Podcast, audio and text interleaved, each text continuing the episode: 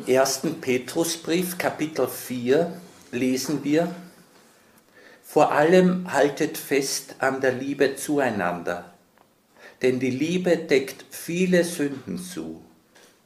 Dient einander als gute Verwalter der vielfältigen Gnade Gottes, jeder mit der Gabe, die er empfangen hat. Wer redet, der rede mit Worten, die Gott ihm gibt. Wer dient, der diene aus der Kraft, die Gott verleiht. So wird in allem Gott verherrlicht durch Jesus Christus. In diesem Abschnitt ist zusammengefasst, worum es geht. Im Christsein, im Leben als Kinder Gottes. Die heilige Teresa sagt, ich sehnte mich nach Einsamkeit und unterhielt mich gern über Gott. Fand ich jemand, der an dieser Unterhaltung Freude hatte, war dies für mich eine bessere Erholung als alle Arten oder Unarten der weltlichen Unterhaltung. Für Theresa war das Gespräch über Gott die große Freude.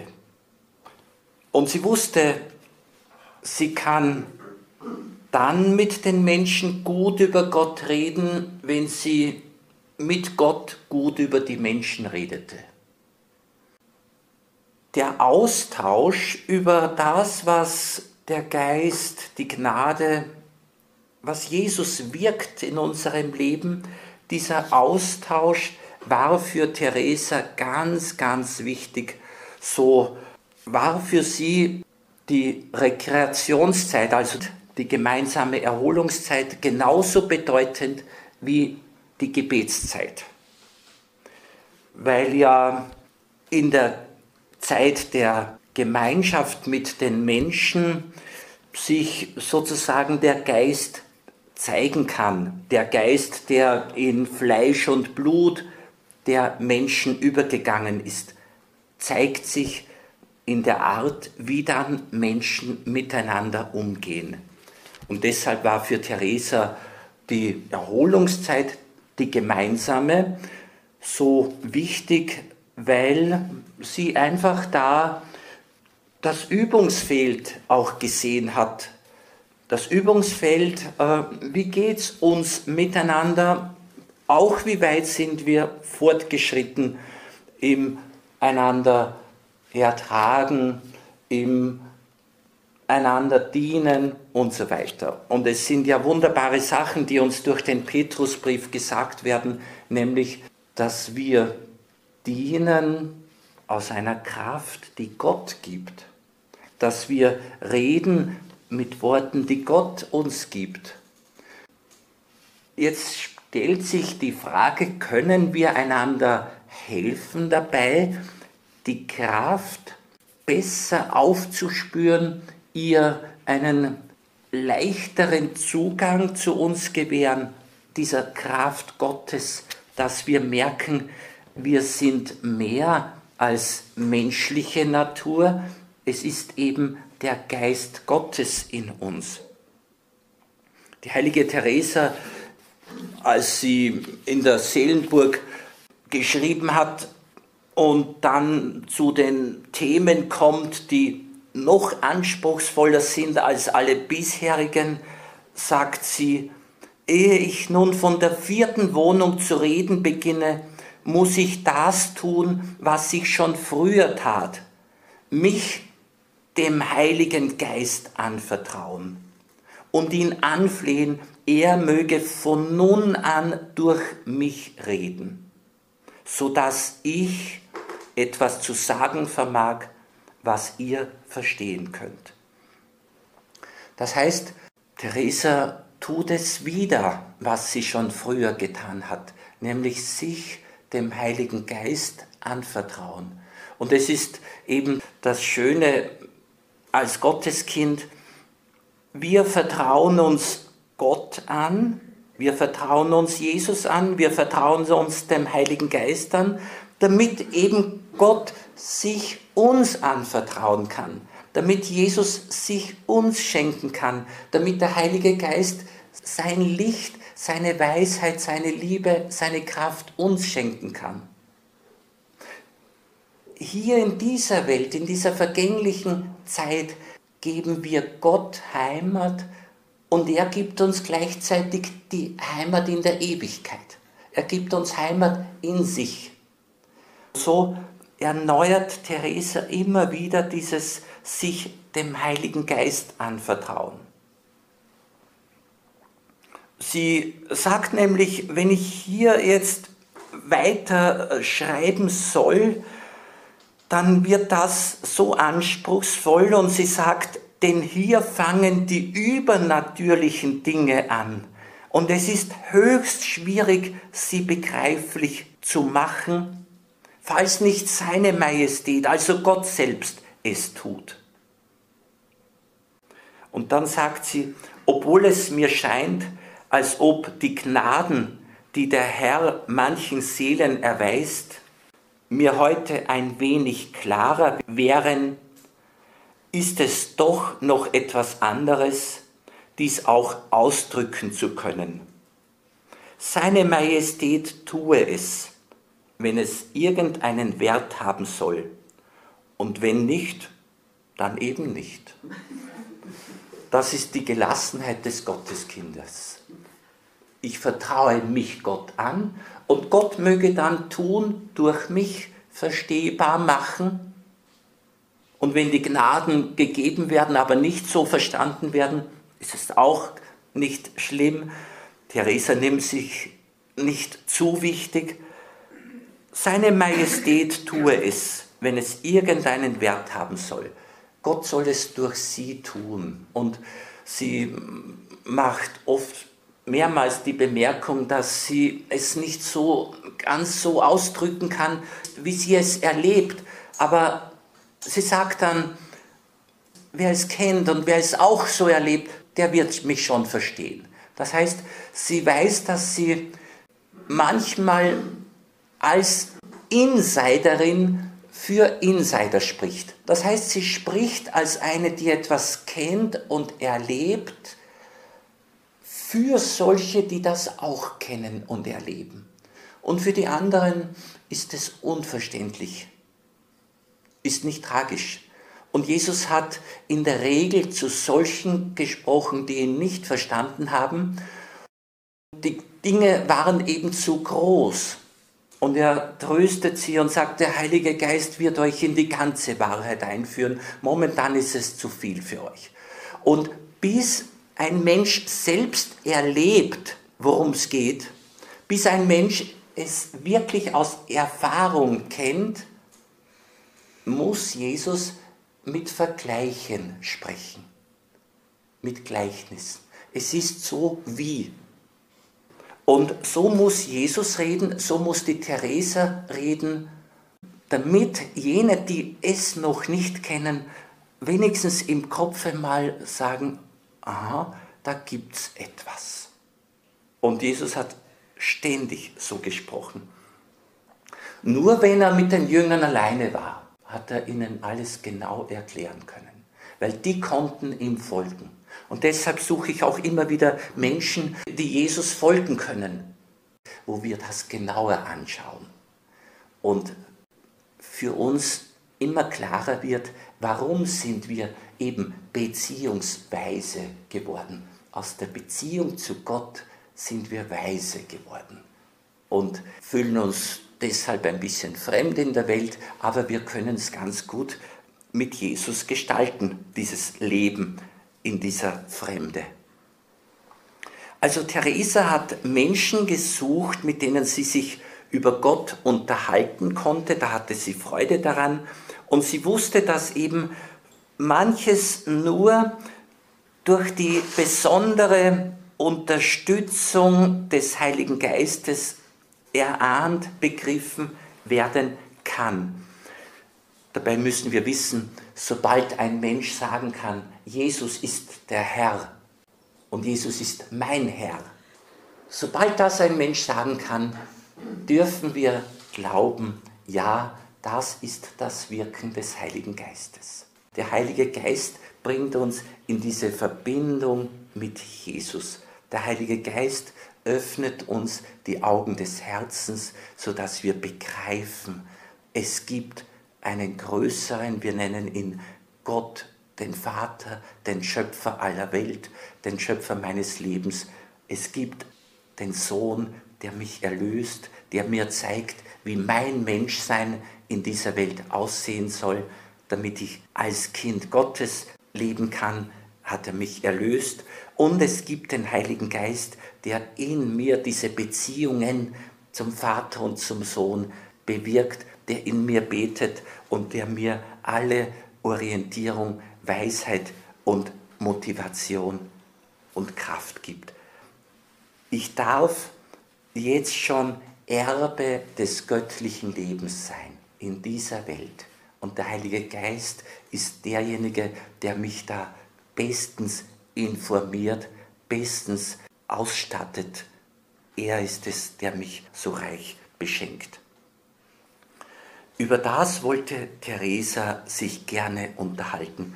Und ich meine, dass die Christen sehr gut beraten wären, wenn sie das der Theresa nachmachen, wenn sie auch sagen, ich will mich über, die, über dieses große Leben mit Gott unterhalten, über dieses große Thema. Sie selber betont ja, wie notwendig es ist, wenn wir den Weg der Nachfolge gehen, wenn wir das innere Gebet vertiefen wollen, dass da der Austausch mit Gleichgesinnten so hilfreich ist. Ich möchte den Kardinal Newman zu Wort kommen lassen, der 1801 bis 1890 gelebt hat. Einmal spricht er davon, dass er meint, eine Erklärung dafür zu haben, warum es mit meinen Worten gesagt so mittelmäßig zugeht unter den Christen. Und schließlich sind ja die Heiligen konsequenter als die Durchschnittschristen. Also die Heiligen unterscheiden sich von den Durchschnittschristen durch ihre Konsequenz. Das heißt, die schauen genauer hin. Die beachten es genauer. Und die sind im Verwirklichen präziser. Und die sind im Guten hartnäckiger. Sie bleiben dran. Kardinal Newman hat sich die Frage gestellt, warum bleibt so vieles bei der Durchschnittlichkeit oder niedriger? Er sagt, der Grund, warum das Niveau der Heiligkeit bei uns so tief steht, der Grund, warum unsere Erfolge so ärmlich, unser Blick für die Wahrheit so trüb, unser Glaube so unwirklich und unsere üblichen Vorstellungen so gekünstelt und äußerlich sind, der Grund liegt vielleicht darin, dass wir einander das Geheimnis unserer Herzen nicht anzuvertrauen wagen. Also würden wir einander das Geheimnis unserer Herzen anvertrauen, wäre, so meint Kardinal Newman, unsere Heiligkeit auf höherem Niveau. Wären unsere Erfolge nicht so ärmlich, würden wir die Geheimnisse unseres Herzens einander anvertrauen, wäre der Blick für die Wahrheit klarer, nicht so trüb. Und es wäre der Glaube wirklicher und wir können sagen, wirklich ist, was wirkt. Also der Glaube soll wirksam sein und die Vorstellungen, wie er sagt, nicht so gekünstelt und äußerlich. Also er sieht eine Lösung, und es ist erlösend auch, darin, dass wir beginnen, die Herzensanliegen zum gemeinsamen Thema zu machen. er sagt weiter, wir haben alle das gleiche Geheimnis.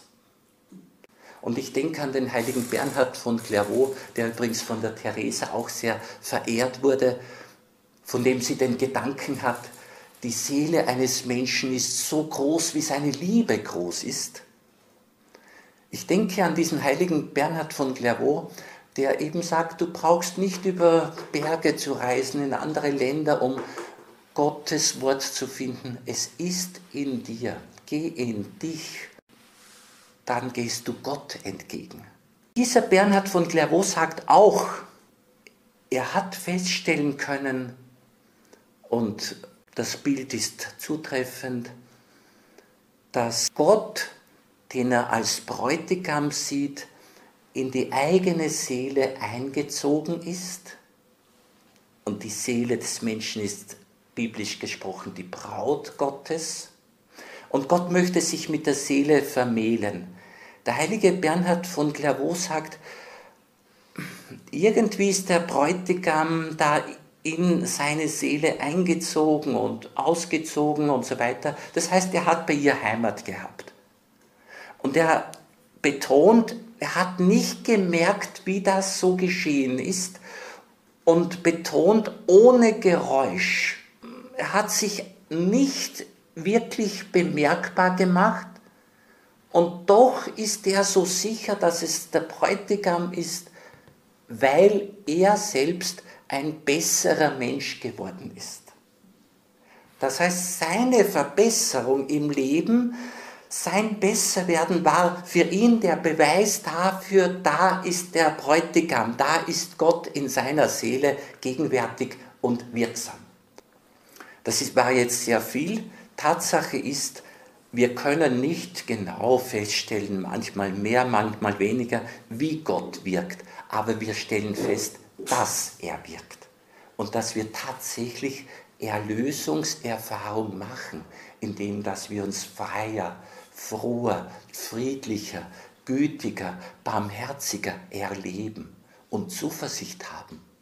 Und das in einer Welt, die nicht immer freundlich ist, die nicht immer dienlich ist, aber wir werden, wir werden bedient von Gott selbst. Jesus sagt, ich bin gekommen, um zu dienen. Und das wollen wir nicht vergessen. Wir haben alle das gleiche Geheimnis. Letztlich leben wir alle von einem Geheimnis her, das so schwer zu beschreiben ist, wie schon Theresa festgestellt hat.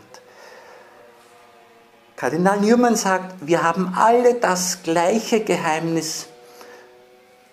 Wir behalten es für uns und fürchten, dass das die Ursache der Entfremdung wäre, was in Wirklichkeit ein einigendes Band sein könnte.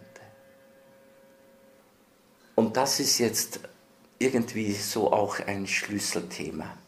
Wir fürchten, dass uns das auseinanderbringt, dass das Ursache der Entfremdung sein könnte was in Wirklichkeit ein einigendes Band sein könnte. Für mich war als 17, 18, 19-Jähriger es so befreiend und so beglückend, diese Worte habe ich damals noch nicht so gekannt, aber ich habe es gespürt, dass es eine Wohltat ist, Jünger Jesu sein zu können, wo ich so merkte, wir Jünger Jesu, wir brauchen kein Maskenspiel machen. Wir alle leben aus dem Erbarmen Gottes. Wir alle leben aus der Versöhnung. Und aller Stress und Druck, erstens vor Jesus und zweitens vor den Mitchristen, fällt ab. Bei dem einen schaut Erlösung und Sündenvergebung so aus, beim anderen schaut Versöhnung und Heilung so aus und bei uns allen gibt es Wachstum, wo sich dann die Früchte zeigen und die tragen wir zusammen und das ist dann die Gemeinschaft der Kirche und wir gestalten die Welt. Nicht die Welt gestaltet uns, wir gestalten mit Christus die Welt. Und das war für mich so beglückend und da dachte ich, ja, diesen Weg gehe ich, da mache ich mit, mit Jesus. Und so ist aus dem Karosseriespengler eben dieser Priester und Karmelit geworden.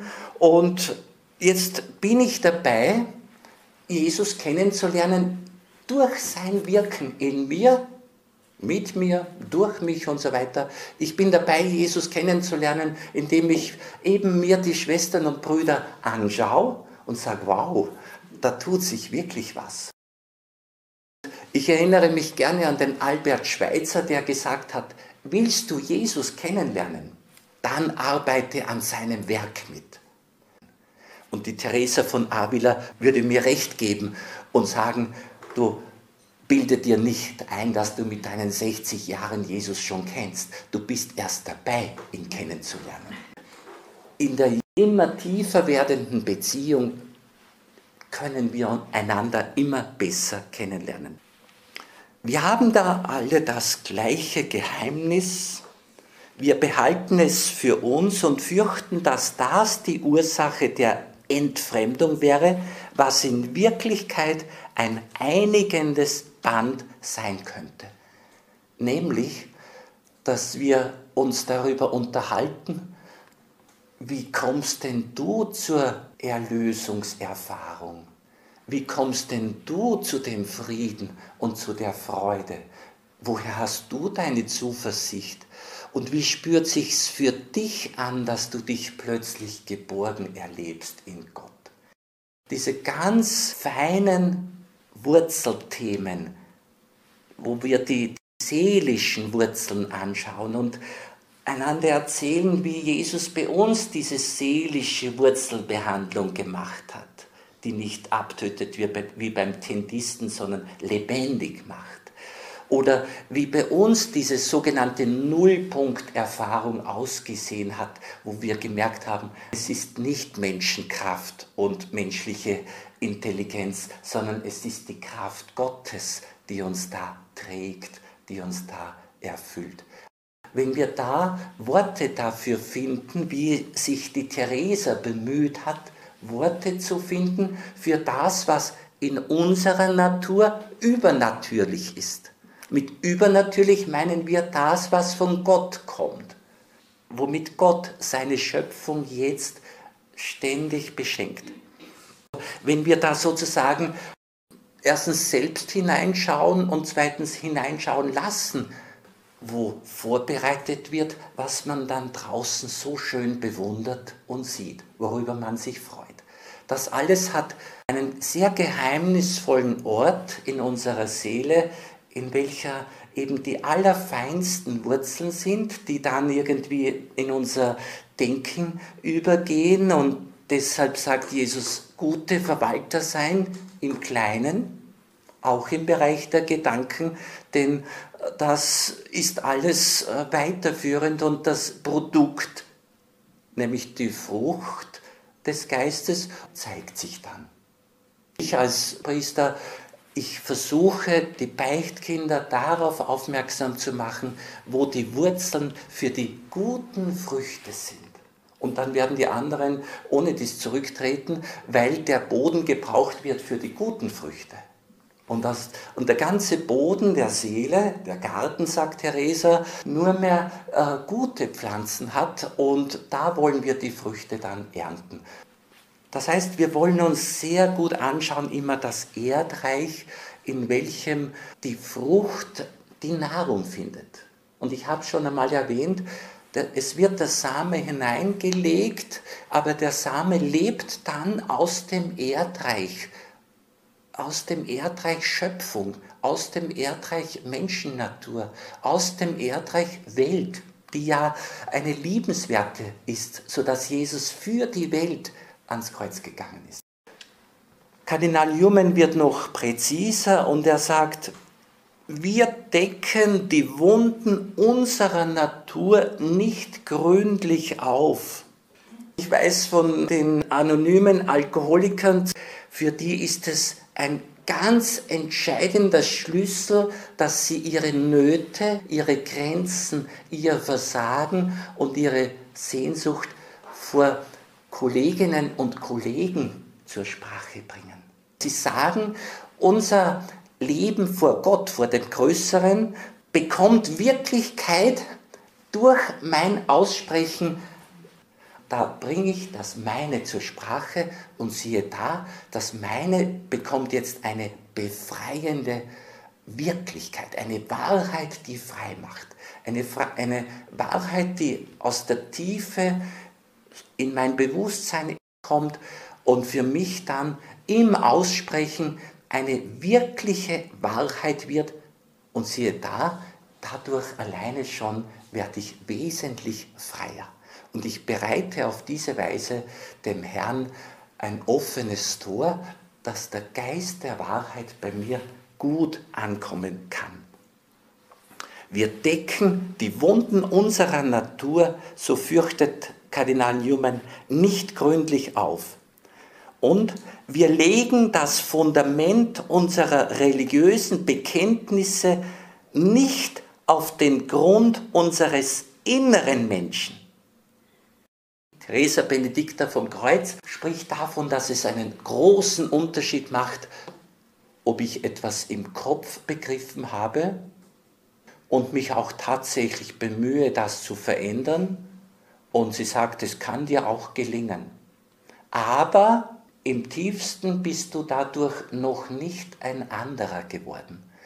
Und sie bringt dann ein Beispiel und sagt, wenn mein Fehlverhalten jemandem gegenüber mir plötzlich die Augen öffnet, weil ich merke, wie ich jetzt einen Menschen verletzt habe, dann kann genau dieses eigene Betroffensein und die Traurigkeit über mein Fehlverhalten, diese Betroffenheit geht mir ins Herz. Und dann, sagt Edith Stein, dann geschieht wirklich die Wandlung.